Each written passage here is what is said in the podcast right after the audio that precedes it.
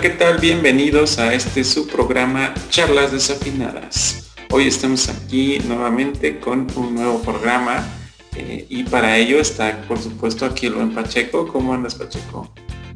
Muy bien, muy bien. Aquí este ya eh, está entrando en tema va a estar rico, que es un de mis grupos favoritos y este pues todo chido. Eso es, y también el buen Cagua, ¿cómo andas? Un gustazo, como siempre, aquí con los desafinados a tratar un, tema de un grupo que igual a mí me, gusta mucho. Creo que es de los grupos de, ska que más me gustan. Y pues vamos a estar hablando un poquito de, este grupo. Perfecto, y sí, justo ya lo mencionaban antes, pues yo soy el Big eh, estaremos aquí charlando acerca de eh, los 25 años del el Panteón Rococó, que hace muy poquito fue sus, sus conciertos. Realmente ya, ya tienen 27 años, lo vemos de manera muy literal, sin embargo no pudieron antes de la pandemia eh, ofrecer estos conciertos que ya tenían planeados. Pero vamos a hablar un poco de la historia y por qué quizá decidimos hablar de este grupo eh, de tanto que hemos hablado, quizá entra mucho contexto alrededor de lo que ya hemos hablado en otros De la industria, de cómo es una evolución musical, del arte como tal en la música. Hay varias cosas que queremos tocar respecto a eh, la historia y la evolución de el Panteón Rococó. Y por supuesto, tuvimos la oportunidad de asistir a uno de sus conciertos de estos 25 años, también contarles ahí la experiencia, ¿no? De cómo fue eh, también sobre todo porque según yo es el primer concierto masivo que se hace en la Ciudad de México después de que existía esto de la pandemia, ¿no? Por COVID. Entonces también les contaré cómo, cómo se vivió esa parte, ¿no? Antes de empezar, les recuerdo las redes sociales, estamos en Facebook como Charlas Afinadas, nos encuentran en YouTube para ver los programas completos y también estamos en nuestros streamings de podcast como Google Podcast, Apple Podcast, Spotify y demás, ¿no? Entonces ahí búsquenos, todo, en todos lados estamos como charlas desafinadas.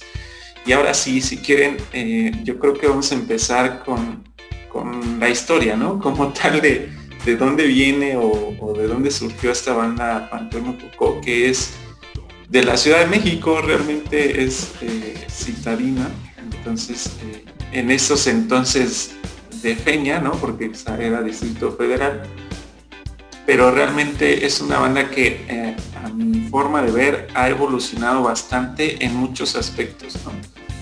no solamente el musical, sino todo alrededor de la banda y creo que es un gran ejemplo de pues de ese esfuerzo y constancia, ¿no? De lo que quieren hacer porque creo yo, no, de principio creo que siguieron sus ideales, ¿no? Siguieron lo, que a ellos les gustaba y aún así muchas bandas es bien complicado que sobresalgan, que eh, pues en esta industria musical y ellos lo lograron y vamos a contar justo cómo sucedió y, y, por supuesto que a mí, al Cagua y sobre todo al Pacheco le, le tocó estar viviendo ¿no?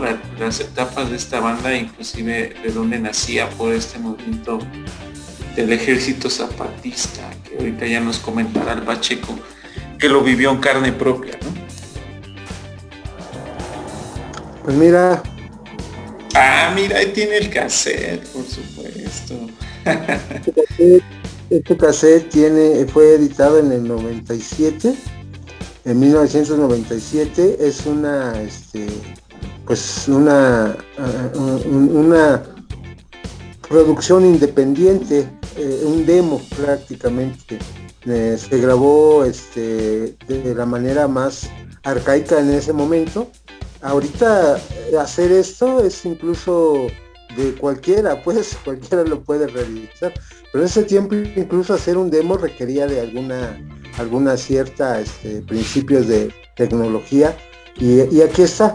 Este cassette efectivamente pues eh, en sus ni siquiera es un cassette de sello en sí sino que era uno que grababas uno de mm, comercial que grababan el producto nada más le montaban una una este una, una, portada, una, una foto como portada, la portada que al final sí respetaron. Y este, y bueno, este es eh, el inicio. Este, este, este cassette, eh, yo fue la, el segundo grupo de ska que escuché. El primero fue eh, La Nana Pancha. Y, después escuché a la izquierda de la tierra, John Rococó. Este, pero no, pues sí, me rompieron la cabeza, una gran sorpresa en ese, en ese momento. Y estuvo este, pues muy chido. Eh, era por allá por los años del 95 cuando ellos empiezan a, a formar, eran unos muchachos este, que estudiaban y se conocieron en la prepa, en la prepa 9. Entonces, este, pues ahí como, como muchos grupos eh, se van formando a partir del gusto por la música, que alguien sabe de que alguien, el amigo de un amigo toca tal, tal instrumento, pues ya se lo jalan y pues ya este, se van armando las bandas, ¿no? Estos este, jóvenes, pues eh, empezaron en la adolescencia prácticamente, ¿no? Eh, en la prepa, este, efectivamente, dice, decías vi que es como una cuestión muy, este, eran unos tiempos, una década muy, muy, muy conflictiva en lo que sería el, eh, México, ¿no? Estaban entrando este, prácticamente a lo que después se conformó como el, lo que ahora llamamos el neoliberalismo, ¿no? que, este, que, eran unas este, cuestiones económicas a partir del Tratado de Libre Comercio que se firmó el primero de, primero de enero del 94 y entonces este, había una, eh, digamos, una efervescencia de rebeldía sobre las decisiones que tomaban este, los gobiernos y obviamente todo eso se reflejaba en la música. Eh, los, eh, los grupos de rock estaban ya un tanto pues descafeinados, hablábamos de que estaba consolidado el rock en español, el rock en tu idioma, entonces las letras eran ya pues no tenían nada que ver prácticamente con la rebeldía y lo que le llamaba la atención a los jóvenes, ¿no? Y llega el ska, tuvimos un, programa precisamente especial sobre, sobre el ska, este, que hablábamos de que pues venían de, los ritmos este, jamaiquinos, muy poderosos, muy fuertes, pero sobre todo las, este, las letras completamente contestatarias. Y en ese momento eh, había una efervescencia sobre lo que sería una rebelión social en México, que es el movimiento zapatista, efectivamente, en, Chiapas, ¿no? en el sureste mexicano. Y a través de ahí, pues, este, pues todo lo que sería eh, la efervescencia de letras y de música poderosa y baile de los jóvenes, pues va a la par con todo ese movimiento de insurrección. Y, este, y, en, ese, y en ese contexto es que nace eh, Panteón Rococó. Jóvenes que están en la prepa, en la prepa pues generalmente en ese momento ya estaba, este, ya no estaban los, los planes de estudio que tenían que ver con este con el marxismo leninismo ya era una modificación sobre este sobre los planes de estudio pero aún existían todos estos profesores que venían de la década de, los 60 del movimiento estudiantil. Ya eran los profesores todos los que vivieron esa situación en la prepa en la UNAM. Y pues entonces este era muy lógico que todos aquellos que querían mantener o expresar el arte a través de música, de pintura, de lo que hicieran, tenía que ver con una cuestión este, pues de rebeldía. Y eso se ve este, en, estos jóvenes que empiezan a crear eh, eh, ritmos de fusión eh, muy a la par de, este, de lo que sería Fabulosos Cadillacs y los auténticos decadentes en el, que, era la música de fusión en el, cono sur, ¿no? De, Argentina y todo eso. Y de ahí este, pues empiezan a, este, a conjuntarse, primero pues clásico el, tecladista, porque los que son eh, los menos conocidos de Panteón Rococó son los que formaron la banda, el tecladista este, que, que, se llama Felipe Bustamante y Leonel, Leonel Rosales, que es, el, un guitarra, son este, los que formaron el grupo, pero son los menos conocidos. Todos conocen a, este, al Borri, al Misael, este, al Paco, ¿no? Este, pero ellos fueron, llegaron en posterior, muy en posterior de, lo que es la primera formación del Panteón Estamos hablando de 1995 y este y ya ellos empiezan a hacer sus ensayos y ustedes lo saben este cuando nosotros empezamos a ensayar con los hijos de la Caguama para consolidar algún set mínimo de nosotros que era de covers pero ellos de, creación pues sí tardaron un par de años porque el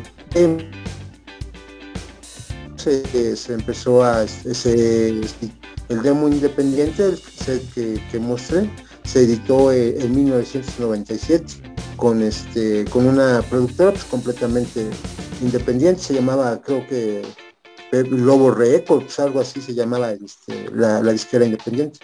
Ya después este, empiezan a hacer ese disco demo que tiene rolas icónicas como Toblas para mi negra que es digamos que la primera este, la primera la, primera cuestión de, de, digamos que su éxito pero este pero bueno ese es como el inicio el primer inicio eh, del contexto social. Ya después si quieren este o el Cagua que se aviente una parte también de lo que es este de lo que es el inicio para, para seguirle con, con, lo que es la evolución de estos de estos muchachos. Sí claro de hecho este bueno a mí me tocó ya este mucho tiempo después no el, el escuchar a Panteón Rococó por ahí del 2004 o qué sé yo. Este, cuando sacaron su disco tres veces tres, este, ahí fue cuando realmente yo empecé a escuchar a Panteón Rococó así, digamos, de una manera más este, cercana, por así decirlo. Porque este, de por sí ya escuchaba música por, como ya hemos hablado anteriormente, por influencia de, de familiares o gente cercana que escucha este, este tipo de música. Entonces yo ya conocía, por ejemplo, este disco de la izquierda este, de la Tierra. Y empecé a escuchar todo este tipo de música, pero no le tomaba como que esa, esa parte importante de, lo que realmente es el grupo, ¿no?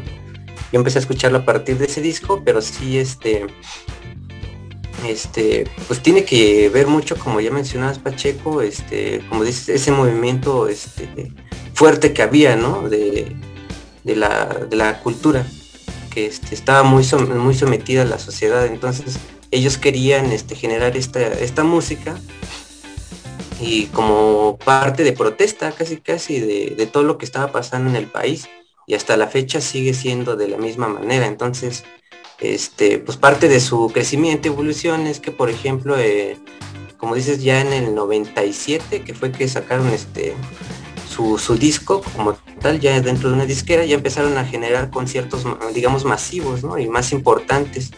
Empezaron a tocar, por ejemplo, en el estadio de la UNAM, eh, bueno, el estadio olímpico de la UNAM, ¿no? Ya, digamos, que estaban apoyando todo este movimiento de, este, el movimiento zapatista, ¿no? Entonces, este, ahí de cierta manera ya los jóvenes pues ya tomaban como una influencia, ¿no? A este grupo, alguien que tenía como que la voz, por así decirlo, para poder fomentar este, este apoyo hacia esa ideología. Entonces, eh, de cierta manera generó pues mucha fuerza, ¿no? Este grupo y se volvió muy, este, muy popular dentro de, esta ideología. Entonces, fue creciendo poco a poco, tuvo como que, pues tanto, bueno, eso, ese movimiento fue lo que de cierta manera este, lo apoyó mucho para que realmente se sostuviera, ¿no? Porque era muy complicado en esos tiempos este, formar un grupo y que realmente este, tuviera como que un, cierto éxito en base a ese tipo de ideologías, ¿no?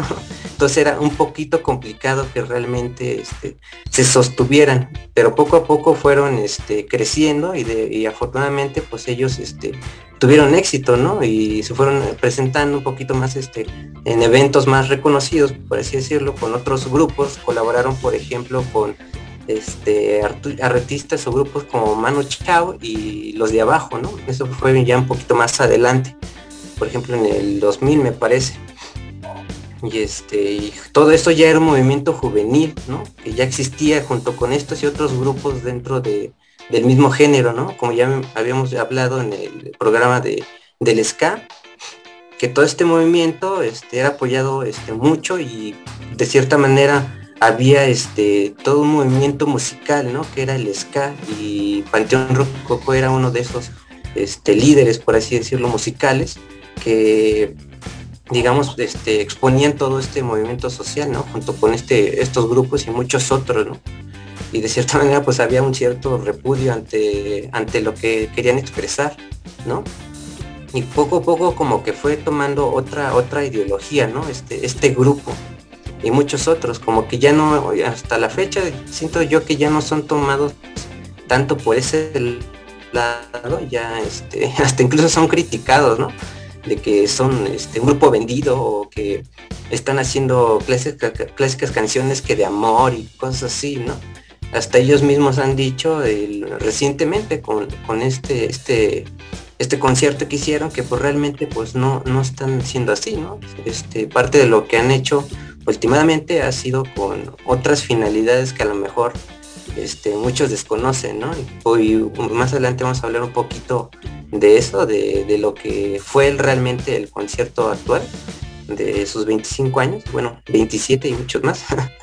Pero este, como que esa fue parte de, su, de su movimiento, ¿no?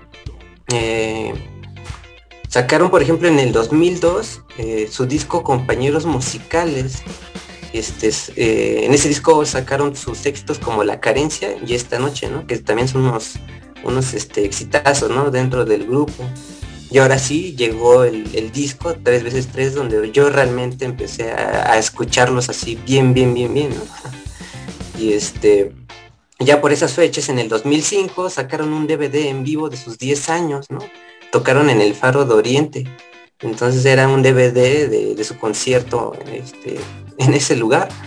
La, verdad yo no me acuerdo de ese, evento. No sé si alguna vez lo televisaron o algo así. Sí llegué a ver como que algún video por ahí de, eso y si estuvo este pues masivo, ¿no? Para, para ellos en un lugar que pues es muy chiquito. Yo he sido de ese lugar y imagínate a estas, estas alturas ya Panteón Rococó verlos allí, por ejemplo, está muy complicado, ¿no? Porque ya tienen como que una, una cierta reputación, una cierta fama que solo algunos privilegiados este, vivieron, ¿no? Esos, esos, este, esos shows, esos conciertos. De hecho, recuerdo que una vez fuimos a verlos, este, aquí en Nezahualcóyotl.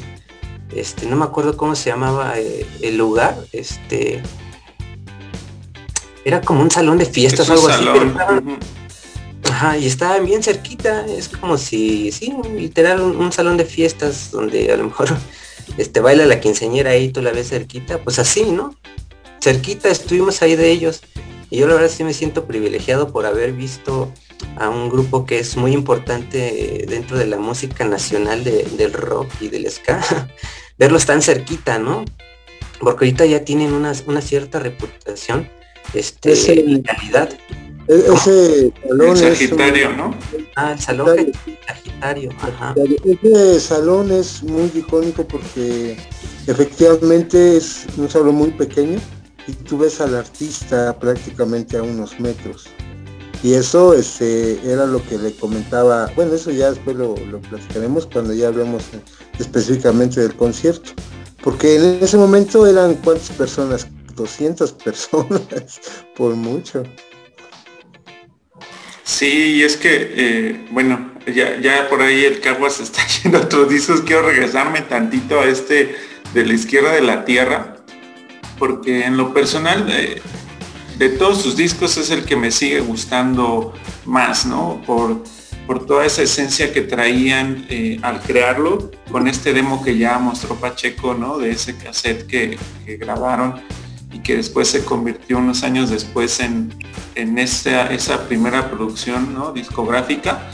Eh, lo que yo sentí, por ejemplo, es que eh, ese, yo escuchaba ese demo y después, por supuesto, el disco, pero sentí que duró bastantes años, según yo, al menos unos seis o siete años, hasta que lograra sacar el, el siguiente disco y, las tocadas del Panteón era ese disco. Muchos años, mínimo seis o siete, fueron nada más ese disco. No, no, tenía ninguna otra rola más. Sí, y, aún así, con ese disco, creo que su triunfo fue abismal porque es muy complicado que con una sola producción una banda, un grupo pueda tener el éxito que ellos obtuvieron. Lo que sí creo es que quizá ellos fueron picando piedra eh, bastante cañón. ¿Por qué? Porque, eh, como bien comentaba Pacheco, empezaron de fiestas, ¿no? Así de los cuates, este, como todos seguramente eh, han, si han tocado en una banda, pues empiezas a, a, ver a dónde tocas, ¿no? En qué bar, en qué fiesta, en qué espacio tienes. Y lo mismo con ellos. Sin embargo, después empezaron a tocar en estos conciertos que ya comentaba Cagua, ¿no?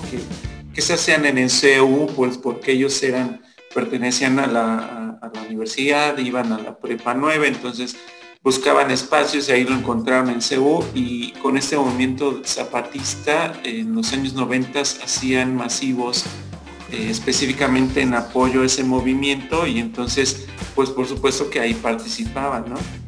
Y había muchísimas bandas de ska en ese entonces que, que estaban como a la par en ese entonces, inclusive Panteón Rococó le habría otras bandas de ska que hoy en día pues siguen existiendo pero no tienen la fama que hoy el Panteón, ¿no? Como ya mencionaban a Nana Pancha, estaba Secta Core, estaban los de abajo eh, y muchas bandas mexicanas, Royal Club, los estrambóticos, este, había mucho auge de, estas bandas y el Panteón eran en ese entonces pues los primeros que aparecían, ¿no? Con ese único disco y con ese único demo y entonces eh, comenzaron a crecer más y más y más, fueron como eh, del gusto del público. En lo personal yo creo que la clave de su éxito fue esa constancia, ¿no? De picar piedra en todos lados. Y la otra creo que eh, como la actitud que, mostraban en el escenario, ¿no? porque afortunadamente también nos tocó verlos muy de cerca como comenta Cabo en esa ocasión en esa ocasión creo que ya eran bastante famosos y aún así este, los vimos ahí en ese, en ese salón, nos sacamos, creo que yo tengo fotos con ellos y todo porque pues salieron así como si nada y antes ya los habíamos visto todavía más cerca, ¿no? este, iban ahí a, los salones de, eh, por ahí Pacheco, vemos la anécdota de, de, esos salones que eran como, ¿qué les gusta? De 6 por 6 ¿no? O sea, como si fuera una sala de una casa y, y ahí tocaban, ¿no? Y este, y sí, y ya teniendo esta producción musical de la izquierda a la tierra, entonces ellos creo que no se, no se, eh, digamos que dejaban de tocar, aunque fuera un lugar como estos, y creo que la gente apreciaba también esa parte, creo yo, no sé. Y por supuesto, después de todo esto de picar piedra en todos lados y demás, fueron evolucionando, creo que fueron evolucionando en su música hasta lograr esta segunda producción que ya comentaba este Cagua, ¿no? Que hoy en día creo que la carencia es pues la canción con la que siempre cierran, creo que ha sido hasta ahorita la más popular de ellos. Eh, sin embargo, antes, eh, en estas como compilaciones que ya hemos hablado que vendían, ¿no? De discos, llegabas a escuchar, siempre llegabas a escuchar en los, discos de, rock en español, pues por supuesto que este, el disco, perdón, la canción icono, ¿no? Del disco de la izquierda de la tierra, ¿no? Que inclusive a mí me llegó hasta fastidiar. Porque en todos lados la escuchabas, en todos lados la escuchabas. Este, en los años 90 eh, era como un himno del rock, ¿no? Eh, ni siquiera era rock, ¿no? Bueno, era como esa justo esas fusiones que hacían, pero se volvió muy popular esa canción, ¿no? Entonces eh, la escuchabas en todos lados, en todos lados, y a raíz de eso creo que se hicieron populares, empezaron a tener mayor éxito y lograron hacer lo que, lo que la evolución que ahorita estamos ya viviendo, ¿no? Este, bueno, hasta aquí. Las fiestas, ¿no? la han puesto como hay momentos en que en una fiesta aquí en México, este, en una parte final de, clásico de ya sea una boda o unos 15 años, este, ponen música que es este como que muy específica, ¿no? Que lo utilizan para bailar, que por ejemplo, este, pues la ponen por lo regular la más popular o así, este, o para bailar, ¿no? Pero llega un momento en el que ponen, por ejemplo, rock and roll, o ponen sky así, y esta canción es la que siempre ponen dentro de, esa música, ¿no? Que incluso ya es como para fiesta dentro de las barricadas de, rock, ¿no? Mira, la, después de esta producción del 97, sí es, es cierto lo que dices, Vic. Eh, después de esta viene la edición del disco en el 99. Esta, ya están con BMG. En esta, en esta, eh, esta producción del demo pasan al disco, ¿no? Y del 97 al, al, 2002, que se hace compañeros musicales, son cinco años, efectivamente, este, que esos cinco años son los de estos discos, primero el demo, entre el demo, entre este, entre el demo y el, y el, disco, hay dos joyas que no, este, que demuestran también por qué es que ese grupo se consolidó tanto, que son dos discos en vivo, uno en San Luis Potosí y otro en el Foro Alicia. Y cuando tú escuchas, eh, tú, nosotros lo vivimos este, completamente, es más, hay grupos que en el disco se oyen muy bien. Yo, por ejemplo, top cuando yo lo escucho en vivo, no me prende para ni madre, o sea, no me gusta. Pero cuando escucho las rolas en su disco, en sus discos sí me, sí me gusta. Y una, una completa decepción cuando los voy a ver en vivo. Y Rococó es al revés, si en el disco se escucha chingón, en vivo, no manches, le meten bien cabrón y se oye completamente otra cosa y contaja y envuelve y a lo mejor los pitches incluso son más altos y lo que dice Chenka, cómo va, o sea, es una magia que envuelve bien cañón y me encanta lo de, lo, por eso esas dos producciones que están eh, son joyas que pues yo no las tengo, pero están en internet. El, vivo en San Luis Potosí este, y en el vivo en el pueblo Alicia, esos sí están, están muy chidos. Y, también efectivamente hacen que se hagan tan populares estos grandes, donde participaron ellos en los conciertos de apoyo al ZLN, pues son grandes masivos, o sea, masivos de 200. Obviamente ellos no eran el grupo principal porque estaba la maldita vecindad, por ejemplo, que eran los que llevaban, pero ellos ya se presentaban y la banda, pues este, de esos miles que iban a los conciertos luego gratis y así, pues entonces eran muy reconocidos. Y luego, como dicen, en el acoplado en donde la gente que no iba a esos lugares, que no iba a los hoyos que porque se presentaban en el Alicia, que fue como el Rocotitlán este, de los noventas, eh, eh, como el Rocotitlán de los ochentas, en donde se presentaban las grandes bandas que después fueron este, famosas, eh, ahí se presentaban y la gente que no, la gente, la banda que era o que estaba en la subcultura o subterránea, que no iba a esos lugares y los conocía, los conocía por esos compilados en donde estaba OV7 y estaba la dosis perfecta y, este, y cantaban Shaba, ¿no? de OV7 y también cantaban la dosis perfecta. Entonces, ese mercado fue el completo, el underground y el fresa. Entonces tuvieron, y, con calidad musical, pues se hicieron de fans, este, pero inmediatamente, inmediatamente. Yo tenía en ese tiempo 22 años 23 años y este y me sorprendió muchísimo. Eh, y, bueno, yo estando en el orden ground, desde luego, pero era muy cómodo que en las fiestas fresas escucharas esa música y te prendías, entonces era como el, lugar adecuado para todos, como dice Cagua.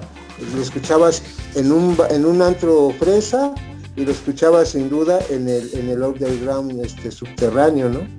Entonces yo creo que ese fue como parte de su, de su éxito. Y luego creo que parte de su éxito es que el disco de compañeros musicales también es un gran disco. Es decir, no fue que bajaron la calidad y ya se hicieron canciones, ya aparte de las dos perfectas, existió la carencia, que fue un, un, trancazo también. Entonces conjuntabas esos dos grandes discos y, y ahora sí que consolidaste este, lo que ahora es ya este, pues, la gran producción musical de estos muchachos de Panteón Rococó, que tienen tu edad, ¿no, Vic? No te escuché. ¿Tienen qué? Tienen, tu edad, ¿no? Eh, pues no, yo creo que son más grandes, ¿no? Este, un poquito más de mi edad, eh, porque realmente yo los empecé a escuchar y quizá algunos años eh, ellos ya tuvieran más, pero fíjate que justo hoy que dice Cagua, ¿no? Que ponían eso ya en todos lados, ¿no? Y que inclusive sigue siendo ya como himnos de, la música del rock en México o del ska en México. Eh, pero también las, producciones que, vinieron después se me hacen bastante buenas y marcan como una evolución de lo que hacen, porque creo que como mencionábamos que la clave de ellos es de su éxito es el cómo la energía que proyectan arriba del escenario, ¿no? La forma en que, se presentan, el show que realmente hacen en vivo es bastante bueno y que era bastante bueno irlos a ver porque eh, que, te quedas con una muy buena impresión de ese show. Inclusive creo que por ahí ellos estuvieron en el primer Vivo Latino, si no me recuerdo, eh, mínimo en el, segundo. Ajá en el segundo. Entonces, eh, a partir de ahí tienen como, yo creo que unas ocho o nueve apariciones en el festival, creo que junto con Liquids o algo así. Unas cinco consecutivas. Ajá, eh, tienen como ese récord de cuántas veces han presentado y se presentaban ya en estos masivos y, creo que la gente pues siempre los, los iba a ver, ¿no? Nunca veías que estaba como vacío el escenario donde se presentaran eh, y pues la evolución musical que, tuvieron fue bastante buena porque eh, adicional a esto, y ahorita también eh, como que comentaremos, además de las discografías y este éxito que tuvieron ya los grandes masivos en México, tuvieron la oportunidad de, emigrar para que escucharan su música en otros lugares fuera, de, fuera del país y curiosamente que no eran de habla hispana y eso es algo muy curioso porque siendo de habla hispana pues es muy posible que te escuchen en Sudamérica, ¿no? Inclusive en España. Sin embargo, en países que no son de habla hispana es complejo y ellos lo lograron, que también es algo importante. Eh, hemos hablado que la música es un lenguaje universal, ¿no? Eh, sin embargo, pues es complejo como mostrar tu música a otro lugar. Hoy en día, como bien decía Pacheco, ¿no? Pues ahora ya haces tu demo de ese disco mucho más fácil con los medios que hay hoy en día. Eh, igual podríamos hablar que hoy en día el difundir tu música hacia otros países podría ser mucho más práctico, pero aún así eh, creo que es algo importante que ellos también lograron, ¿no? El poder emigrar a otros países específicamente Europa y, que allá tuvieran éxito también rotundo a nivel de hacer un masivo también allá, ¿no? Entonces creo que, que este show que hemos mencionado que dan con la energía que proyectan es bastante clave del éxito que han tenido, adicional a que han evolucionado musicalmente. Eso sí desconozco, ¿eh? no sé si ustedes sepan, pero no sé si hayan estudiado algo adicional o durante este proceso que hayan tenido, hayan aprendido seguramente de alguien que les haya aconsejado y demás, pero yo sí he visto una evolución musical eh, teniendo como sus mismas raíces, su misma ideología, pero haciendo cada vez mejor lo que hacen. Y eso también les ha ayudado a seguir vigentes ¿no? en lo que eh, en la música pues hablar de 27 años pues no, está tan, tan fácil, sobre todo porque hay bandas que tienen lo mismo, pero no están tan vigentes, ¿no? Eh, hoy en día en, la música.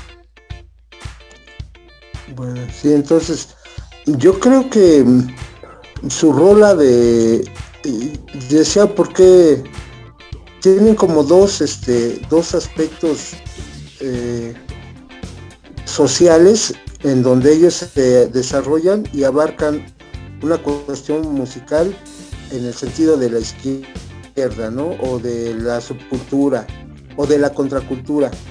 Pero ellos son originales, pues no es, es como dice la rola de la estrella roja, no es que no es una moda, pues. Ellos eh, estuvieron a la par del movimiento zapatista en México e hicieron este digamos que su, historia a través de, sus inicios este, junto con el movimiento zapatista. Y el éxito que tuvieron de Europa, de principio fue igual lo mismo, el mismo procedimiento. Los invitaban a la banda, que eran la banda este, de, las, de los enlaces zapatistas europeos y, este, y mexicanos, pero obviamente pues no eran productores, era nada más banda que los invitaba a tocar a un bar, igual lo mismo, un bar, este, un bar de, de Berlín, de Alemania, este, en donde se presentaban 25, 30 en ese mismo, en esos mismos enlaces de voz en voz se consolidan en lo que es este una cuestión icónica muy importante de izquierda de tolerancia, es el club este, San Pauli, que es un club deportivo de, que promueve estas cuestiones de la lucha por, la, por las minorías, las entidades de género y los derechos humanos, porque es un, este, es un club de fútbol pero que, tenía la característica de que eran gays, pues, y, estaban este, promoviendo derechos eh, universales, ¿no? Y se exhibían y entonces exhibían pues su trabajo cultural y este y entonces ellos llegaron a ese punto.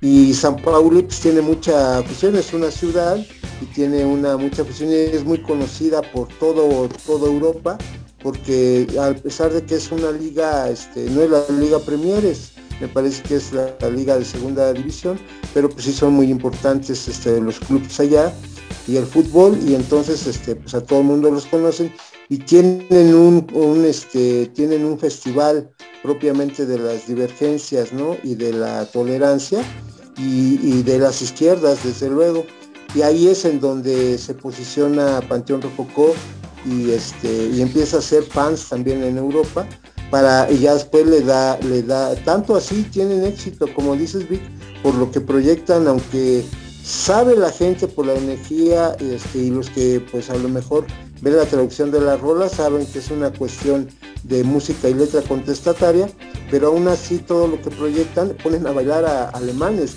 que, que, este, pues, con latinos no entonces está muy chido. Tiene, mucha, este, mucha energía y la música es universal y son bien, bien recibidos allá al grado de hacer un, tour ellos solos, el tour que se llamaba algo así de, derribar los muros, ¿no? Que, ya había pasado, ya había pasado lo del muro de Berlín, que pues, eso fue en los años 80, este, pero principios de los noventas, pero este, pero bueno, todavía esa efervescencia de la de, la este, inclusión, pues este, ya existe y, todavía existe, pues. Y entonces, eh, pues fueron muy, muy bien recibidos y tienen un gran cartel en, Europa. Entonces, este, la verdad es que cuando, cuando en el mundo comercial hablan de que Maná, por ejemplo, con todo el respeto que merecen estos músicos, es el grupo más conocido del, rock mexicano, pues es una burla acá. O sea, es una cuestión, no, pues no, no corresponde para nada.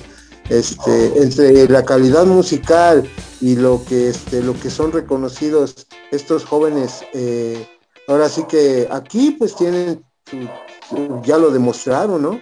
el primer grupo mexicano en, solista, en solitario que pueda hacer estos tres eh, conciertos y se quedan en la memoria de la música este, nacional, ¿no? Y sobre todo del rock, porque podemos hablar del señor Chente que falleció o de Juan Gabriel, pues es música popular, y, pero pues bueno, hablando del rock que nunca ha tenido mercado, sobre todo estos muchachos que también eso podemos hablar, que se insertan en su independencia, en su autonomía y su rebeldía, así mismo se insertan en el poderoso mundo eh, pues de cloaca de la música comercial o de estos foros comerciales, es muy rescatable, es muy importante este, saber que se puede manejar este, este gran monstruo devorador que es el dinero y la música a través de proyectos tan interesantes, honestos y de gran calidad como, como, el, como el Panteón, ¿no?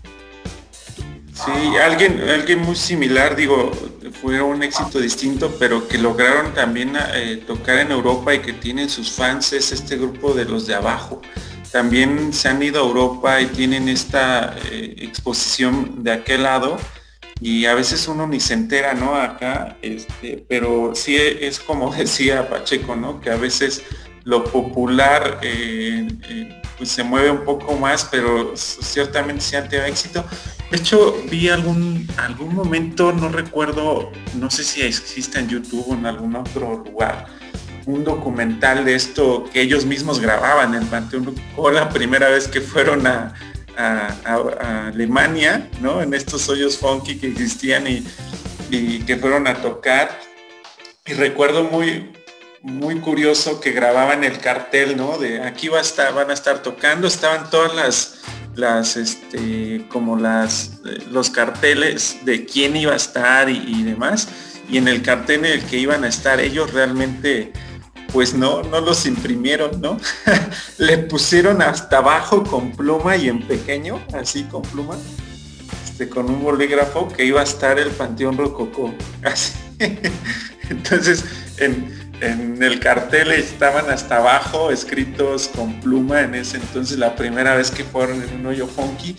Este el, lugar recuerdo que era a nivel de piso o sea ni siquiera era una tarima en donde se subieran a tocar era a nivel de piso y quienes estuvieran ahí se veían como unas 30 personas máximo cuando en México ya tenían un gran éxito y se atrevían ¿no? a hacer ese tipo de cosas y, realmente les funcionó porque pues eh, justo eso arriesgaron ¿no? y con sus ideales dijeron ah, tenemos que ir allá y recuerdo que pues el viaje les, les costó o sea no fue algo que dijeran ah pues con una grandiosa producción nos, nos vamos y, nos van a pagar muy bien sino fue una aventura también se arriesgaron a eso y está curioso si si pueden encontrarlo, creo que en ese entonces lo pasó este, o algo así.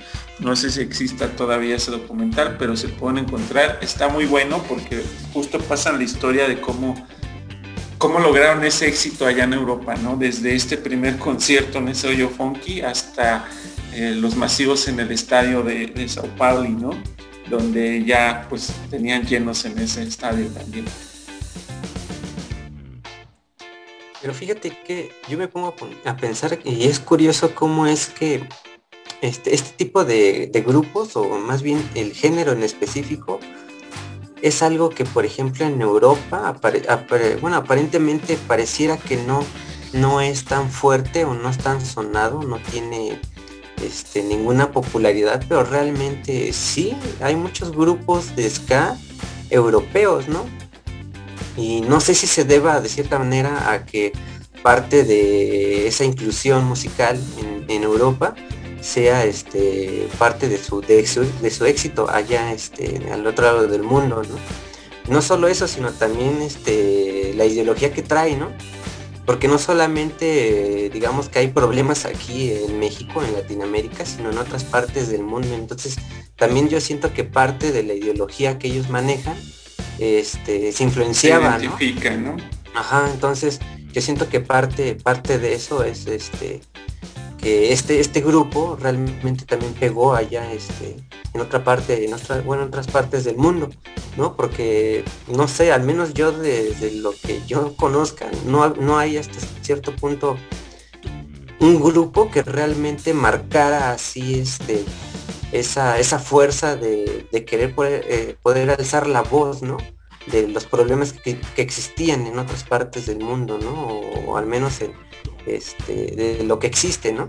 Entonces yo siento que Panteón Rococo marcó esa parte que a lo mejor supongo yo que necesitaban, ¿no? En, otras partes del mundo y que de cierta manera este, también influenció a que fueran más escuchados, ¿no? También me acordé de un grupo de este Molotov, ¿no? Que fue a Rusia, me parece que ciertamente también su popularidad por tanto el género, de dónde provienen y también de lo que hablan, ¿no?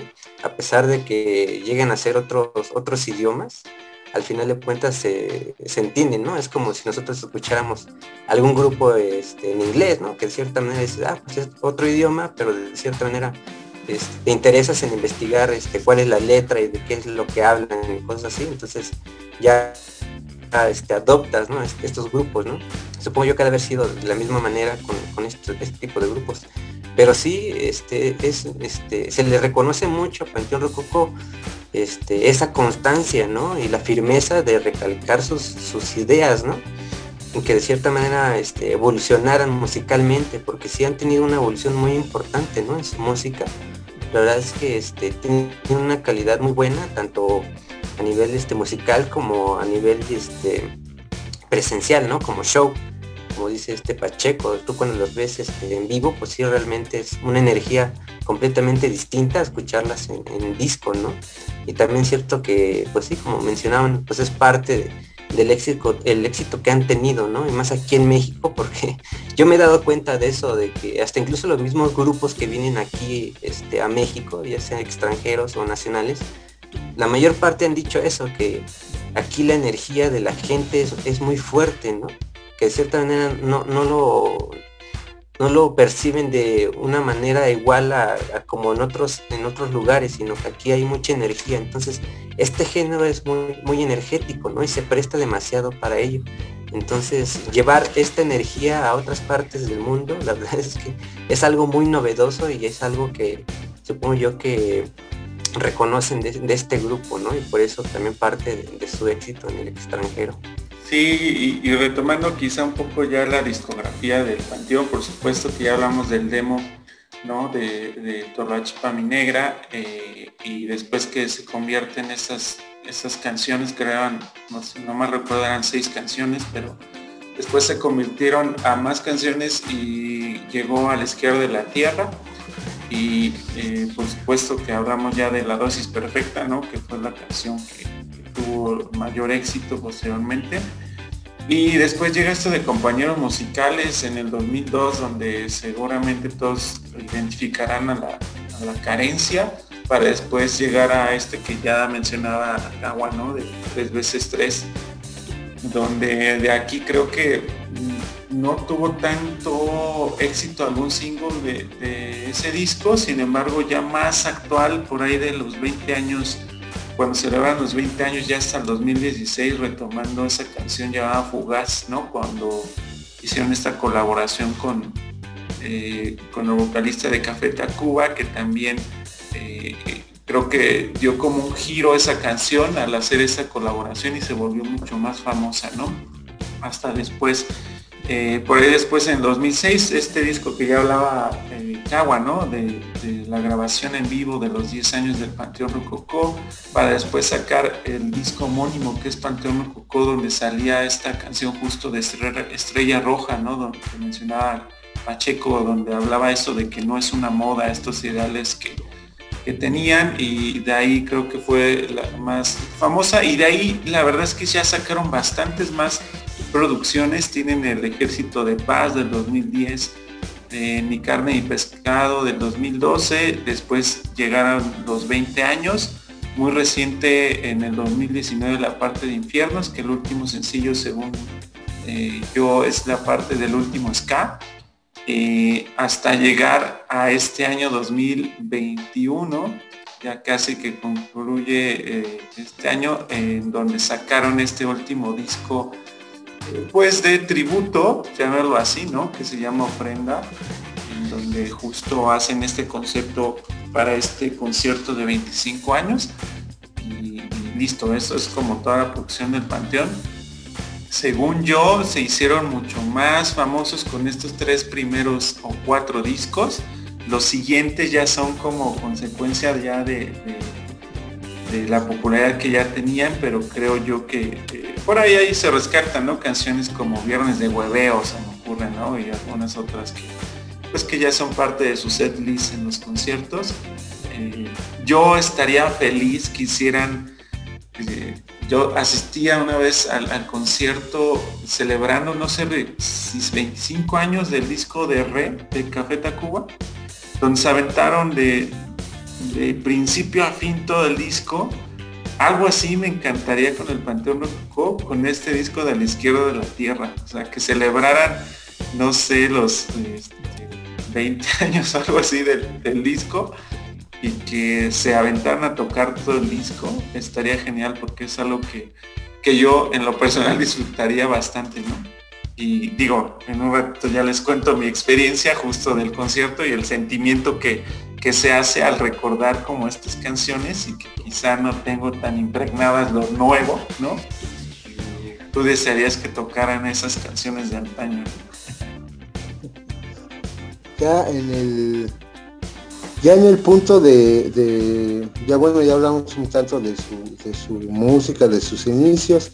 En cuanto a las celebraciones y la evolución del grupo, creo que se ve en, sus, en sus eventos de celebración. La evolución que tuvieron en, los 10 años que se hace en el Faro de Oriente. Eh, son, dos, son dos discos prácticamente, ¿no? Este, bueno, estaba ya tres veces tres, son tres discos los que festejaron ahí un poco lo que pedías, Vic, este, casi como la historia, el, concierto de los discos como tal, ¿no? Ese, ese está, grabado en un, en un video, está muy chingón, tiene participación con los, todos los jóvenes que hacían talleres en el faro y tienen esta representación que es lo que me encanta, que es un trabajo completo y absolutamente cultural y contracultural, sus 10 años. Después sus 15 años los hacen en un salto que es hacia el Palacio de los Deportes, Y también se pone muy chido, muy impresionante.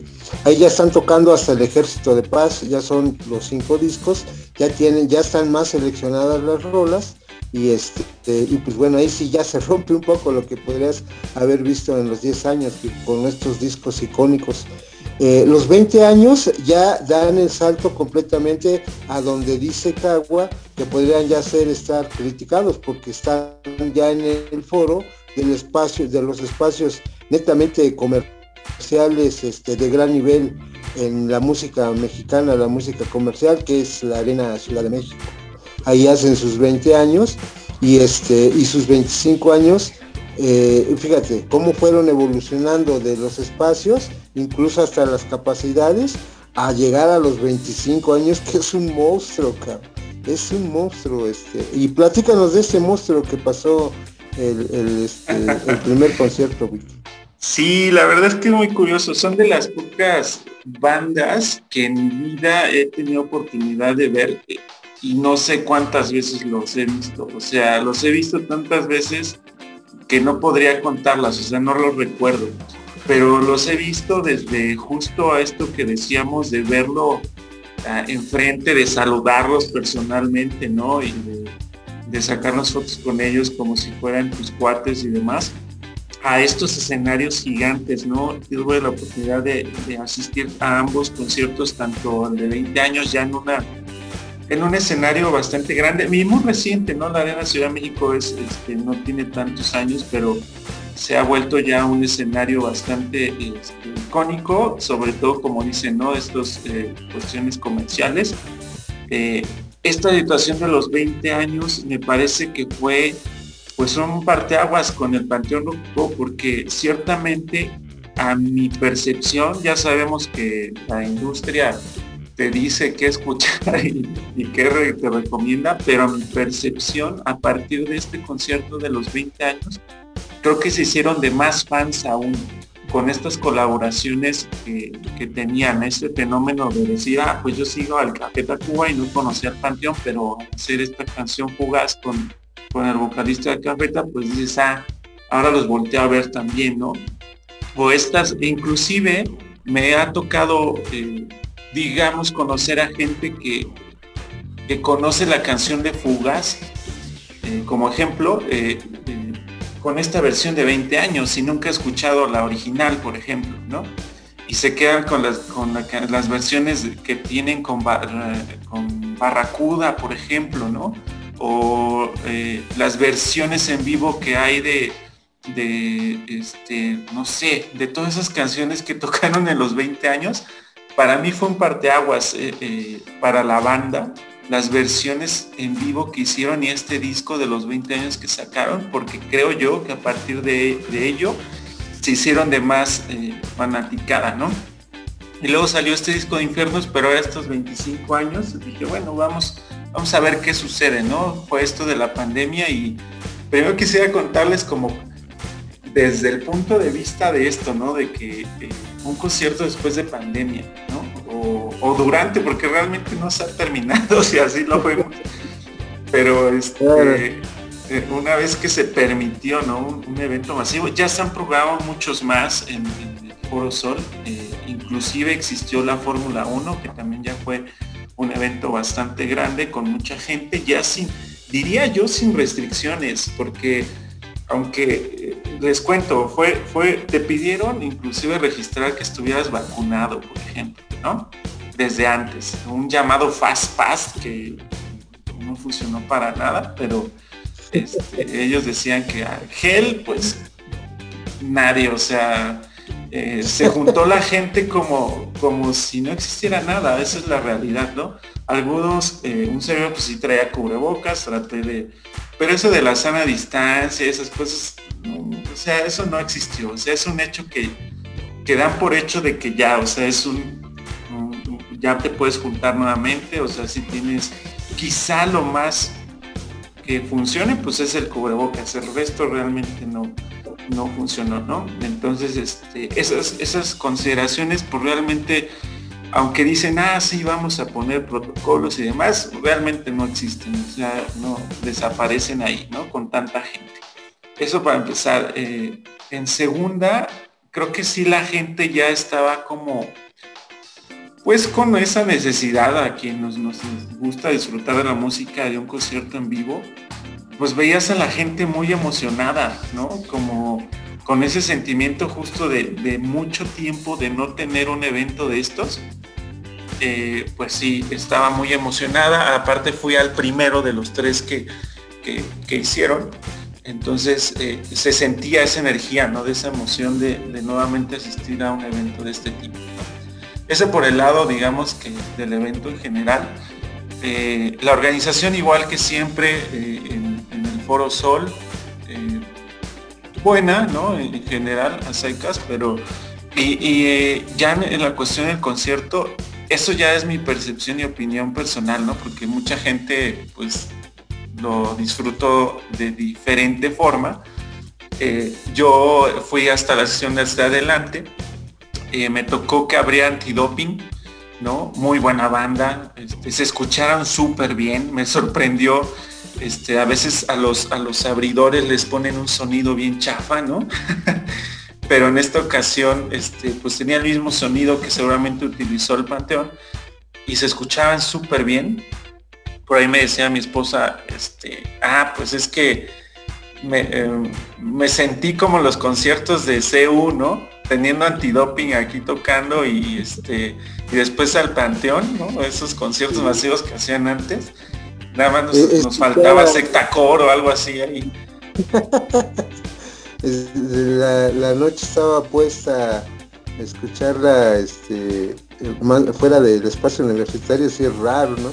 Sí, exacto. Y es que eh, ciertamente si, si digo, asistieron también un masivo de ese tipo antes, la evolución del sonido, los equipos que tienen, pues es abismal, o sea, se escuchaban súper bien, este, inclusive les insisto que antidoping lo disfrutamos mucho porque se escuchaban muy bien ¿no? Entonces, este, después de ese platillo de antidoping, pues no tardaron mucho en salir Panteón Rococó y este, mucha emoción porque las primeras canciones fueron mucho de, estos primeros discos, ¿no? Sobre todo de la izquierda de la tierra, por supuesto que iniciaron con Toloache Negra, que digamos que fue su, su primer éxito, ¿no? Con este demo y este primer disco. Eh, escuché canciones que quizá no me esperaba escuchar, pero me quedé con ganas de más. Eh, por ejemplo, se tocaron Asesinos, ¿no? Eh, pero de la izquierda de la tierra me hubiera encantado escuchar este, quizá algunas otras canciones que prendían mucho como Borracho, ¿no? O inclusive Marcos Hall, que es una gran canción. Este, se quedaron al menos en el setlist de ese día como guardadas. Eh, pero bueno, o sea, sí se escucharon algunas canciones de, este disco, por supuesto que la dosis perfecta, ¿no? Que no falta. que en lo personal ya no me emociona tanto. Insisto en que en esa época de los noventas, como que se escuchaba tanto que llegó a fastidiar un poco, pero insisto, es personal eso. Y, se fueron así por, por los discos, eh, iban súper bien, la emoción estaba cañón. Ahí identifiqué que sí es de las bandas que más me gusta porque me sabía todas las canciones, o sea, eh, canciones que no esperaba escuchar como Buscándote, ¿no?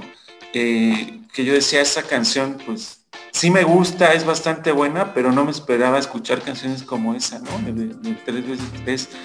Eh, eh, y por supuesto que después llegaron invitados, pero antes de, de, que subiera su primer invitado, todas esas primeras canciones fue recordar esta época, quizá de hasta la época de los 10 años, ¿no? bastante eh, bueno el set list, inclusive el escenario y, pues todo esto que utilizaban en cuestión de luces, de, las imágenes en las, en las pantallas que tenían, es como si estuvieras en ese tiempo. Así lo hicieron, ¿no? Como que las mismas imágenes que quizá no tienen tanta producción, pero se vean muy bien, o sea, eso hicieron eh, recordar como esa época en, en primera instancia y creo que disfruté bastante esa parte, ¿no? Insisto, me quedé con ganas de más de esa época. Pero después vinieron ya como esas producción, esa producción en primera instancia de tener a invitados y en segunda de retomar las canciones más actuales, ¿no? Y lo que están haciendo hoy en día. Entonces, eh, estuvo bastante buena la colaboración. Yo quizá eh, también platicaba ahí en el concierto en cuestión de invitados pues siempre me quedo con ganas de ver a alguien más, ¿no?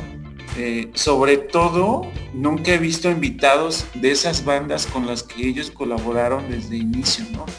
Háblese de un Pinocho, de los estrambóticos, ¿no? O inclusive no, no necesariamente vocalistas, sino invitados como músicos de un, eh, seguramente de, hubiera estado el sax, ¿no? De la maldita, o algún, algún trombón, ¿no? De, de Nana Pancha o algo así, ¿no? Me, eh, mm, hubiera deseado que existiera algo de ese tipo de colaboración. No lo hubo, se fueron más a lo popular, yo lo llamaría, ¿no? Inclusive eh, algo que en lo personal no, pues no, está padre, pero no, no fui tan fan de que estuviera este chico Santa Fe Clan, ¿no? En donde tiene éxito, es muy bueno en lo que hace. Eh, lo invitaron para este disco de ofrenda para cantar una canción de Juan Gabriel.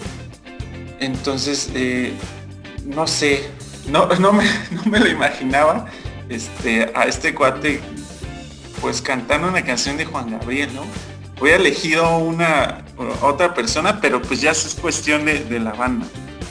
Pero después de toda esta emoción, entre que entró Mon Laferte a cantar ya esas canciones de, ofrenda, eh, tributos a Camilo Sesto, a Joan Sebastián, inclusive a Lalo Tex, ¿no? Eso estuvo bueno, el Lalo Tex, eh, a Juan Gabriel y a estos artistas que ellos le hacen justo esta ofrenda. Yo sentí que el, pues como que bajó la energía un poco, ¿no? Entre que pues vas a ver a la banda de rock de ska y pues está padre que hagan un cover o un tributo, pero ese espacio sentí como que se cayó un poco el, ambiente. Eh, entre, el, entre el tipo de invitado que había y entre pues este tipo de canciones, ¿no? Que quizá la gente pues no esperaba tanto escuchar o al menos no tantas porque se aventaron yo creo que como unas seis o siete canciones de esto de ofrenda y en ese lapso siento que se cayó un poco la parte del ánimo, ¿no? Si escuchabas y cantar las canciones porque te las sabes, ¿no? son, son icónicas en la música mexicana. Sin embargo, pues se cayó un poquito ahí, siento el ánimo. Y después lo retomaron, pero ya justo casi de, cierre, ¿no? Con canciones como La dosis perfecta o, o ya después regresar con la carencia y cositas así por supuesto que subió el ánimo, pero hubo como ese, como que ese hueco, siento en mi percepción como, como vi a la gente. Y en general fue eso, creo, ¿no? Por supuesto, bueno, vi, vi a Comunitaza de Lausanne, de, de Fobia, ¿no? Eh, estuvo por ahí mm, Mon Laferte, estuvo Santa Fe Clan, este, invitaron a ya en otros conciertos a, Lila Down inclusive, por ejemplo, al Big Javi del inspector. Eh, por supuesto que en Fugaz estuvo también este. Ahora cómo se llama, ya ni sé. Rubén Albarrán, pero creo que ya no tiene apodo ahorita.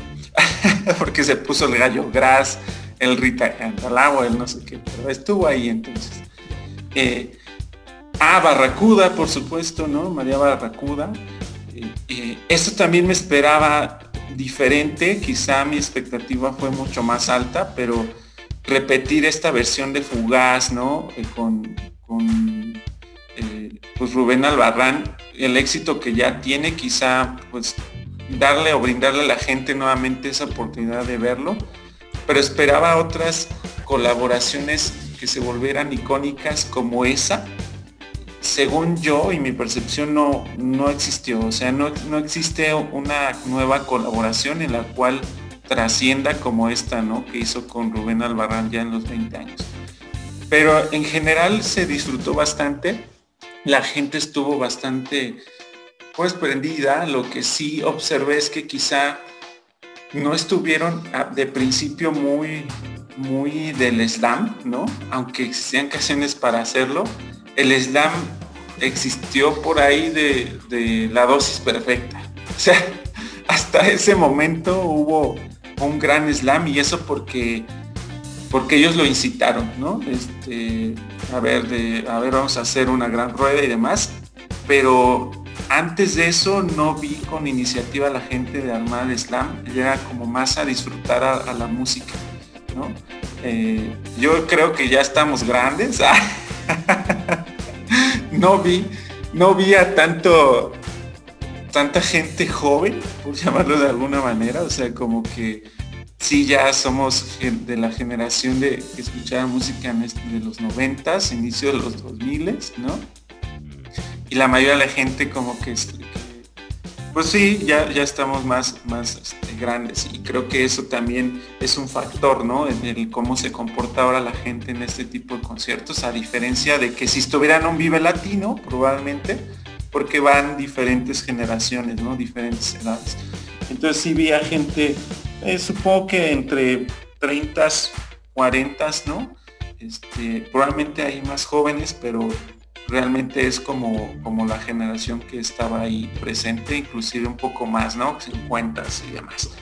Es lo que observé y tranquila la gente, o sea, realmente, eh, aunque había emoción, eh, creo que el comportamiento fue distinto, ¿no? A estas generaciones que veíamos en los conciertos de CEU arrancando las, o en la Magdalena Michuca, ¿no? Arrancando este, todo el piso que, que recubría ahí la tierra o quemando cosas y no, creo que hoy es la generación de alzo mi celular y grabo lo que pueda, ¿no?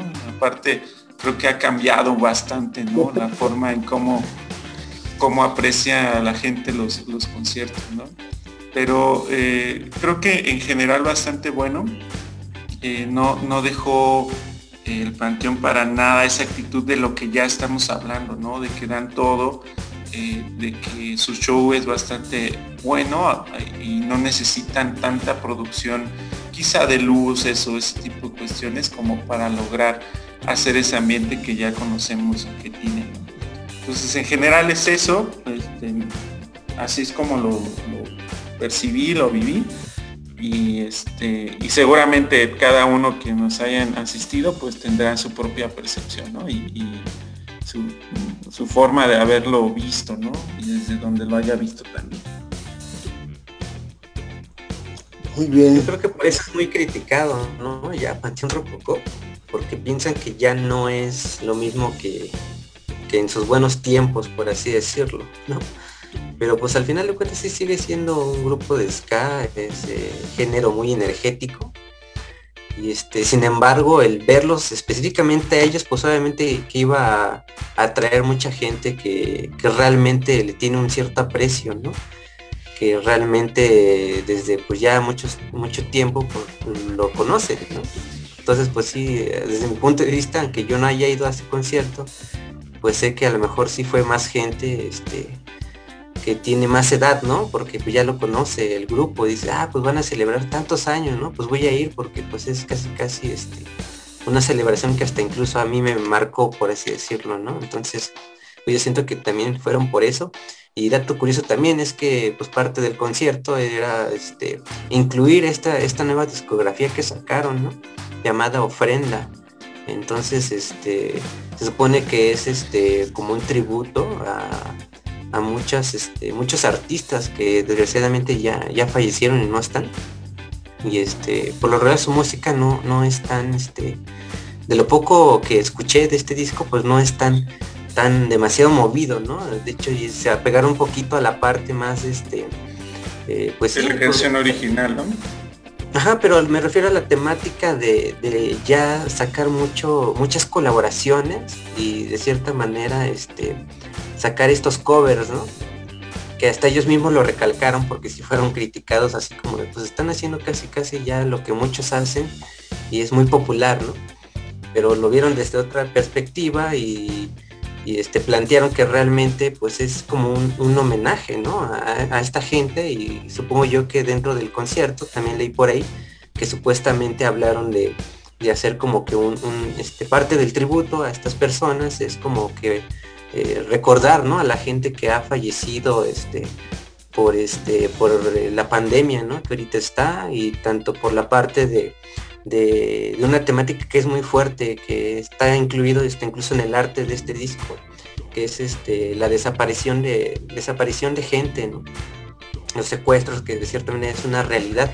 Y parte de ese contenido este, artístico es, este, creo que es como si fuera una tipo miniserie en alguno de sus eh, videos oficiales de este disco. Creo que hay como que una temática así, ¿no? Que a lo mejor es eh, es raro ver que a lo mejor un, cover de alguna canción de, no sé, Juan Gabriel. La verdad no recuerdo qué canción es este, la que saca en este video, donde supuestamente hay como un secuestro, ¿no? De, una persona que sale del trabajo y se lo llevan, ¿no? Y supuestamente ellos quisieron como que reflejar esa parte este, eh, social, ¿no? Que existe, que desgraciadamente pues es un problema en este país, ¿no? Entonces eh, van a sacar como, creo que yo, como una, como una serie de varios capítulos, como de siete capítulos me parece, hablando de esta historia, ¿no? Que tengo aquí el dato que supuestamente es este, la historia de una persona llamada Juana, que es la esposa de un tal este, Iván, que es un albañil, que es secuestrado saliendo de, su trabajo, me parece. Entonces, ¿Un talibán de esos de allá? De... no, se llama Iván, este señor que es un albañil. Ah.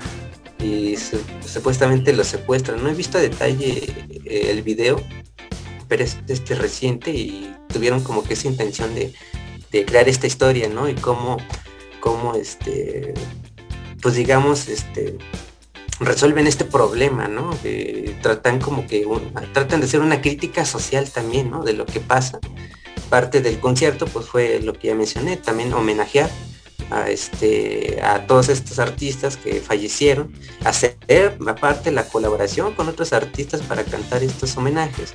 Y dentro del concierto pues igual este hablar de, esto no de la gente que son secuestradas y, este la gente que muere por covid. Esto es lo que ellos mencionaron no interesante también por otro lado es que aún así este grupo tiene tanta popularidad y tanta tantos seguidores que, cómo pudieron ser capaces de, crear tres fechas ¿no? en el Foro Sol seguidas entonces ya estamos hablando también de la evolución ¿no? que ha tenido este grupo para llenar tres veces el Foro Sol, bueno, lo más que se pueda, ¿no? Pero pues es un evento este, grande, ¿no? Masivo, llenarlos tres veces seguidos, pues es, sí se le reconoce al Panteón Rococó que pues es algo muy importante, ¿no? Algo muy valioso dentro de su carrera. Entonces, este, a pesar de cómo haya sido el concierto y cada quien su perspectiva de cómo lo haya vivido, pues realmente Panteón Rococó es muy importante. Y también de que no solamente, bueno, se supone que la gira, este, van a hacer una gira y este, estos, estas tres fechas en México es como que el inicio de la gira, porque me parece que van a ir a Estados Unidos, a Latinoamérica y a Europa a presentar este show, ¿no? Donde presentan este, la celebración de esos 25, bueno, más años 27, y aparte lo del disco, ¿no? Llamado Ofrenda, que parte de las fechas de la celebración de, del 2 de noviembre, Día de los Muertos en México, pues también es como que la temática, ¿no? Entonces, como que tratan de poner que no nada más es un disco más, ¿no? O algo más apegado a, lo que muchos lo critican que es algo popular, sino que tratan de expresar muchas cosas a través de este, de este material y, este concierto. Entonces, pues sí realmente se le reconoce que pues hay, hay todavía mucho, mucho arte y mucho trabajo en lo que están haciendo, ¿no? Y se les reconoce. Sí, creo que su idea es bastante eh, buena, o sea, el hacer este tributo a, varios artistas. De hecho, me hubiera eh, gustado, y eso igual es personal, este, esta canción de Lado Oscuro, que es de Jarabe de Palo, específicamente Pau Donés, que es, ya les he contado que también es uno de mis grupos favoritos, entonces hubiese eh, preferido escuchar, por ejemplo, esa canción, ¿no? Pero bueno, eh, creo que el concepto, y justo como dices, están aprovechando redes sociales y cosas así como para sacar, y es muy fugaz esto, es decir, lo están sacando casi uno tras otro, como que esa es su idea, ¿no? De, no es un sencillo que vayan a sacar y se queda ahí el disco y después saquen algún otro, sino que casi casi con tiempo de semanas se están sacando como estas, estos videos, esta serie que decía Kawa, entonces es como esa idea, ¿no? Más allá que sea una producción original en donde hayan trabajado en esto, supongo que en esa pandemia se pusieron justo hacer esta, este tributo ¿no? a esta gente que ha fallecido. Por supuesto que recordaron a Oscar Chávez, ¿no? que tuvo grandes colaboraciones con, con Panteón Rococó y, que justo pues la pandemia hizo que, que, se nos fuera Oscar Chávez y varios artistas, ¿no? Ya este, inclusive Manzanero, digo, ellos no lo recordaron, pero también se fue. y este, algunos otros más. Eh, y ciertamente sí, o sea, es su concepto, en lo personal, justo pues el Panteón a mí me gusta con esta energía que siempre demuestran y quizá este disco no está pensado de esa manera, ¿no? Entonces, eh, eh, pero no deja de ser este, buena producción musical. Por ahí también mencionaron que van a sacar algo parecido, pero con artistas este, que han fallecido, pero que hablan este, o que cantan en inglés, pues, ¿no? Entonces este, va a ser interesante también a quienes van a incluir, ¿no? Porque para hacer este, este disco de ofrenda, este, consideraron alrededor de 100 canciones, ¿no? Y que estas que incluyen este disco pues fueron las seleccionadas por ellos. Sería interesante saber cuál de todas eh, esas 100 fueron las que incluyeron, ¿no? Y bueno, las que, las que existen, ¿no? Dentro de, ese repertorio y por qué eligieron específicamente estas, ¿no? que pudo haber sido interesante, ¿no? De, todas las que escogieron, cuáles hubieran sido interesantes haberlas escuchado realmente, ¿no? En cover por ellos. Sí, estaría bueno, ¿no? Seguramente, pues, pues, quienes hayan influido, ¿no? Eh, musicalmente también con ellos. Este, muy reciente salió un capítulo ahí de un podcast con justo el doctor Shenka. Yo nunca lo había visto dando ese tipo de entrevistas este, de una manera distinta. Entonces, este, por ahí justo platica, ¿no? Que uno de sus artistas más le influyeron o que le gusta mucho de, México, pues es Juan Gabriel, justamente. Entonces, es de la gente que admiraba y, bueno, que sigue admirando y que más bien, este, inclusive, pues tuvo, ¿no? La oportunidad de, cantar con él. Entonces, eh, de ser fan se convirtió también a, tener esa colaboración con Juan Gabriel algún día y que el doctor Shinka ya lo invitan también a diferentes cosas. Lo recuerdo cantando con la Sonora Dinamita, por ejemplo, ¿no? También y colaboraciones fuera del panteón, ¿no? Ya él como vocalista también ha tenido algunas más. Eh, y creo que también le dio esa oportunidad, como bien decía Pacheco al principio, pues se ha vuelto más famoso porque él es el que, el vocalista, ¿no? El que está al frente de, la banda, pero eh, pues justamente la banda es bastante grande, es decir, tiene varios integrantes, casi casi como una banda este, de salsa o algo así, ¿no? Entonces, hay muchos integrantes y algunos más reconocidos que otros, pero creo que han tenido también esa, pues esa constancia, ¿no? Eh, hablábamos en algún programa de por qué se desintegran las bandas y no es fácil estar 25, en este caso 27 años, eh, generando estas producciones o estar en giras interminables, ¿no? Yo creo que es, es bastante complejo y han mantenido también esa estabilidad, ¿no? Está eh, por ahí Pacheco, no sé si lo mencionaste aquí en el programa o fue antes, fuera del aire, decías que se iban a, dar como un espacio, ¿no? Justo después de, este, de esta gira de 25 años, pero creo que el espacio fue obligado después de, lo de la pandemia y no sé si más bien se vayan a seguir ya, ¿no? Y ya se dieron como ese pequeño espacio en esta pandemia. Yo, yo pensaba que era como, eh, pues no lo sé, porque eh, al final la cuestión del ingreso, de lo que le iba a dejar a cada uno de ellos, le iba a dar la oportunidad de tener ahí un colchoncito económico, ¿no? para poder este, hacer cosas en particular.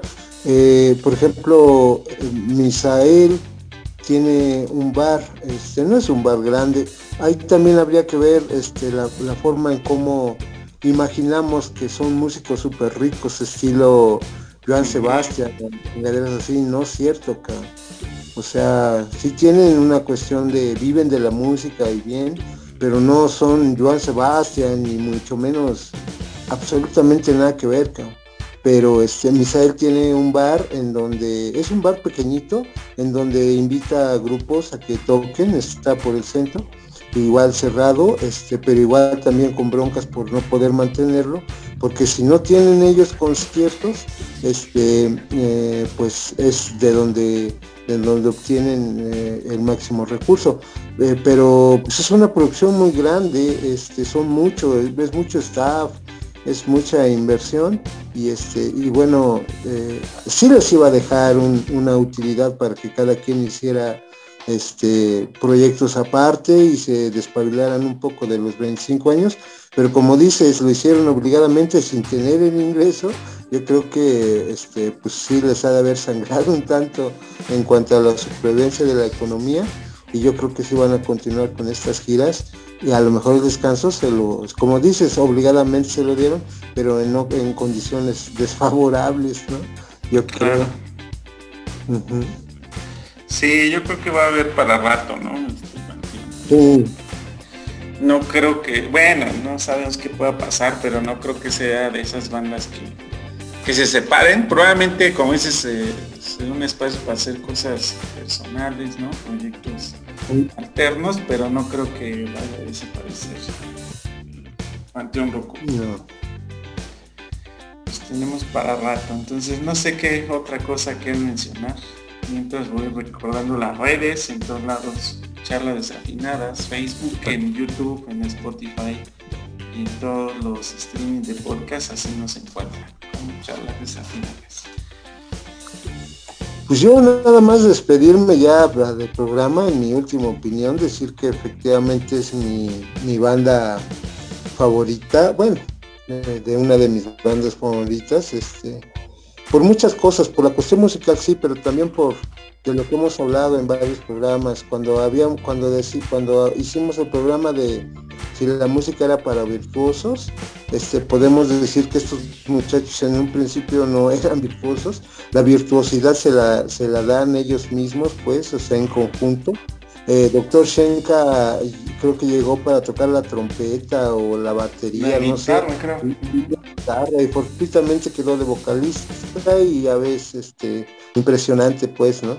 Eh, pero pues no eran así como jóvenes estudiados de música, en sus niveles, algunos sí, algunos no, fueron aprendiendo su instrumento a través del desarrollo de su, de su, y sobre todo con arreglos y con trabajadores, con trabajos este con pues sí con producciones y directores musicales muy experimentados y pues obvio aprendieron mucho no es en cuanto a que no no se necesita ser un, un músico completamente virtuoso para poder hacer buena música como ellos no este, el programa que, hacíamos de identidad, por lo mismo ellos se conciben como unos seres colectivos, unos seres, este, unas personas este, de colectivo y así desarrollan su música y, no solamente en la cuestión este, nada más de camaradería, sino que lo, lo, llevan incluso hasta los puntos en donde duelen, que es la, industria, la economía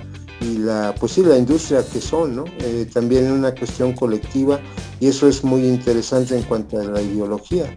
La, identidad por lo mismo este, se conciben como esto, como decimos, seres de, seres de colectivo y pues así desarrollan todos sus proyectos y este, la industria la han tomado muy bien. Eh, por ejemplo, yo no dudo pues que efectivamente este, para, en la cuestión de la, de la industria y obtener ganancias de la industria, se inmiscuyen en estas cuestiones de los tributos con las disqueras que tienen que pagar derechos, que tienen que invitar a, este, pues sí, personas que, que están en el, en, digamos que en el punto alto de la mercadotecnia ahorita y pues este, de ellos obtienen ganancia, pero, ganancia, pero eh, siguen insistiendo en las cuestiones sociales.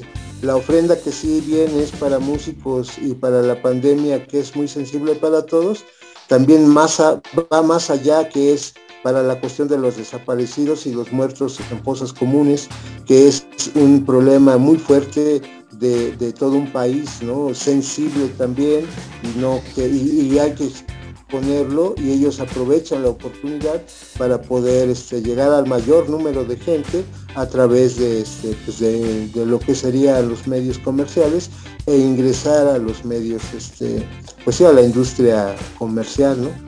Este, siendo mi, yo incluso en ese punto de la crítica, siendo yo también eh, mi grupo favorito, tampoco asisto a, su evento este, conmemorativo, de principio porque mi desarrollo fue con ellos en un espacio donde cabía, éramos 30 personas viéndolos tocar, este, después en la UPIXA, después saludar a los demás, es decir, eh, en, sus, ah, en sus inicios eh, me dieron mis, mis últimos slam a los 28, 30 años, que eran sus 10 años, 15 años de ellos, estaba ahí, fue lo último que yo conviví con ellos, a nivel, si quieres, del Palacio de los Deportes, pero después, ahora sí que como quiera, los dejé de la mano de, la crítica en cuanto a que ya hicieron grandes cosas, ya este, pues, me gustan, sí, estoy con ellos, este, eh, pero pues bueno, ya digamos que ah, en esos ambientes sí ya no me, ya no me junto, ¿no? Ya, ya que, se desarrollen, pero pues sí, los tengo muy, eh, son, eh, sí es cierto, son mayores que tú, este, son como 10 años incluso más que tú, eh, son como 5 años, 6 años menores que yo, y este, y de todos modos, este, me encanta, me encanta y, este, festejo sí sus 25 con su gran desarrollo. Y este, verlos de, niños tocando, este, digamos que poniendo incluso ellos para la chela y todo, a lo que son ahorita, este, impresionante y como te digo, con la firmeza de convicciones, creo que el segundo que le da grandeza y, con, y, digamos que esta congruencia en convicciones podría ser el, el gran silencio, creo.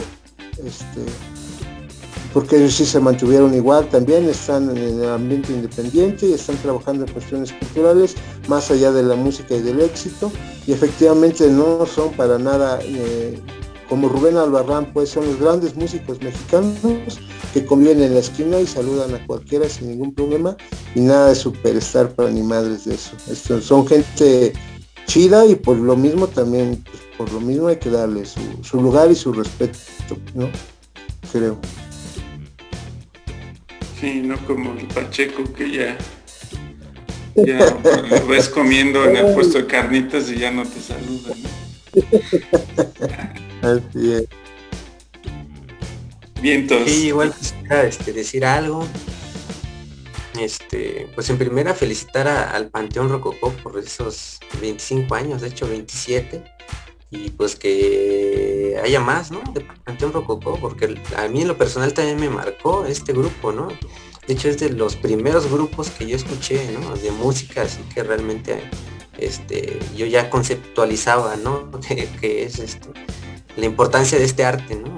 Que es la música. Entonces, eh, dentro del género es, es, mi grupo favorito, ¿no? Del ska, Panteón Rococó. Y siempre dentro de la música también como que se me ha, quedado eh, momentos en la vida que no sé si les ha pasado y no, no recuerdo cómo se, cómo se le menciona esto, pero que por ejemplo escuchas un sonido, tal vez una canción o qué sé yo, y te transporta a ese, a ese momento de la vida, ¿no?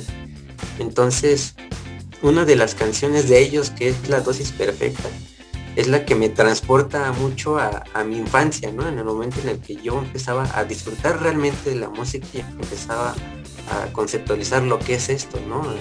El, el sentimiento y la importancia que te genera la música. Entonces, siempre no sé qué me provoca esta canción y en específico una parte que es el solo de Gorry de esta canción, que es un solo para mí muy único, tal vez no sea este el solo más virtuoso del mundo, pero supongo yo que el efecto que le da a la guitarra es, es muy único y ya analizándolo ya de una manera más actual, se me hace demasiado progresivo a lo que actualmente está dentro de mis intereses musicales, ¿no? Y que de cierta solo para mí es una influencia como para yo sacar algún día una canción este, basándome eh, como influencia en este solo que ha sacado Gorri, ¿no? De esta canción. Si tienen la oportunidad de, de poner atención en este solo, es complicado llegar a, sacar este solo así de la nada, ¿no?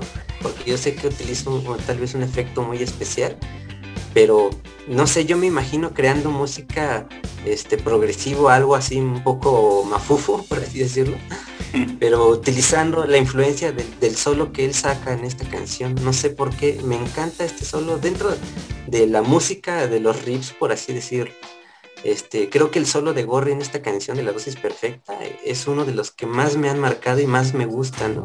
Podría decir cualquier grupo así mega virtuoso, algún solo muy conocido, pero este solo es uno de los que realmente lo tengo muy presente y tal vez algún día me gustaría y voy a hacer una canción con, un estilo musical como el que él sacó en, este solo, no sé por qué, me marcó mucho, ¿no? Este, este solo este, lo escucho y directamente me transforma, me, sí, me, transfiere a esa, esa niñez donde me marcó la parte musical, ¿no? pues sí, Panteón Rococó sí es uno de los grupos que, conocí por primera instancia cuando era joven. Y que gracias también a ellos pues me empezó a gustar la música, ¿no? Tal y como la, aprecio hoy en día. Entonces, pues sí, gracias al Panteón Rococó y pues felicidades por ellos y que haya, que haya más música de ellos por supuesto. Perfecto, pues ahí está. Pues las felicitaciones y eh, pues que queremos que sigan y que continúen y que eh, son un gran ejemplo ¿no? de esta evolución musical, de, cómo manejan eh, ese monstruo que es la industria musical también, ¿no? Y, este, que siguen sus ideales, también eso es muy bueno. son ejemplo de grandes cosas en, la música eh, en México y hasta a nivel mundial, ¿no? Entonces son un gran ejemplo en la música de nuestro país. Pues listo, creo que hasta aquí lo dejamos. Ahora sí ya nos alargamos bastante. Yo propongo que, yo propongo que este que también hagamos una canción de que hagamos un cover de que toquemos un cover de Rococo. Sí, no necesitamos conseguir a los metales. No, no está tan fácil, pero sí, cómo no, lo, hacemos. En una, en otra versión puede ser. Está bueno. Listo, pues muchas gracias por escuchar. Ojalá les haya gustado este programa, que hayan llegado hasta acá. Y este, seguimos aquí los desafinados tocando algunos temas eh, de esto, su programa Charlas Desafinadas. Nos estamos eh, viendo y escuchando la próxima, así que pasen a chido, como siempre decimos, vivan la música y eh, estaremos aquí nuevamente. Cuídense mucho y nos vemos. Bye.